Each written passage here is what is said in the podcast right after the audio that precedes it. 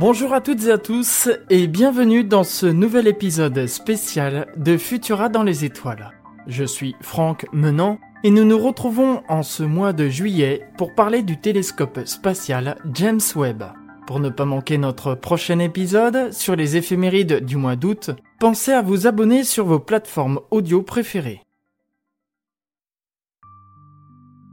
Si vous êtes possesseur d'une lunette astronomique ou d'un télescope, il vous est sûrement déjà arrivé de programmer une soirée d'observation, mais de devoir l'annuler faute de météo favorable. Et oui, fichu nuages qui nous empêchent de voir les étoiles la nuit et nous ont fait rater plusieurs fois de beaux événements tels des éclipses de lune et autres pluies d'étoiles filantes. Ça sent le vécu. Rassurez-vous, les astronomes professionnels ont les mêmes problèmes que les amateurs. Et pour éviter ces déconvenus, le plus efficace, c'est de s'affranchir de l'atmosphère en plaçant son télescope dans l'espace. Ainsi, qu'il pleuve, qu'il vente ou qu'il neige sur Terre, cela ne posera aucun problème pour le télescope spatial.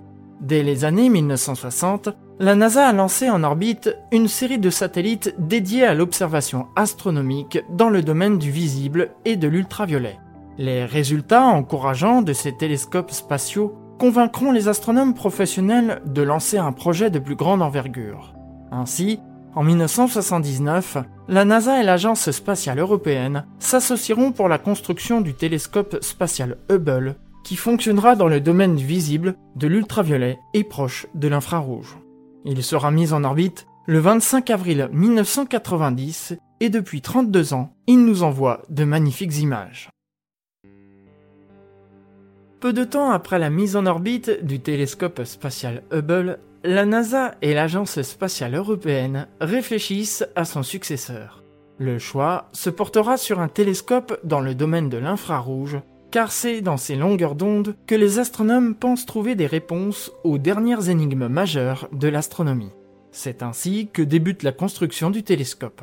Prévu pour une mise en orbite en 2013, la date de lancement est de multiples fois repoussée jusqu'au 25 décembre 2021 où le télescope quitte enfin le sol grâce à Ariane 5. Ce nouveau télescope est bien plus grand que Hubble, le diamètre des miroirs faisant 6 mètres contre 2,4 mètres. Autre particularité, alors que Hubble se trouve à près de 600 km de notre planète, le télescope spatial James Webb se trouve à près de 1,5 million de kilomètres de la Terre, au point Lagrange L2.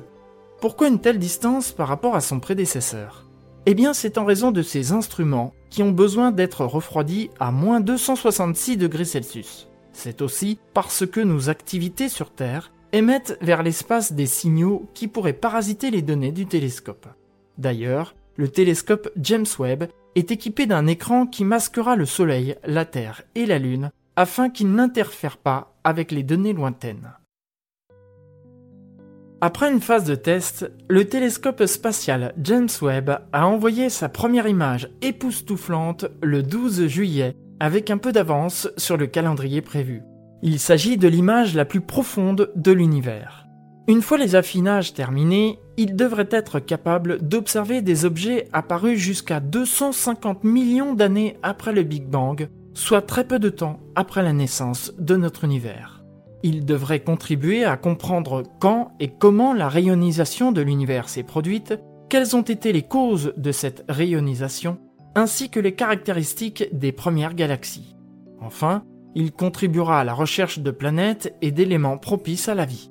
Sa mission est prévue pour durer 5 ans et demi, mais il est quasiment certain que sa durée de vie et de service sera prolongée, tout comme Hubble, dont l'utilisation qui devait prendre fin en 2007 a été étendu jusque dans les années 2030.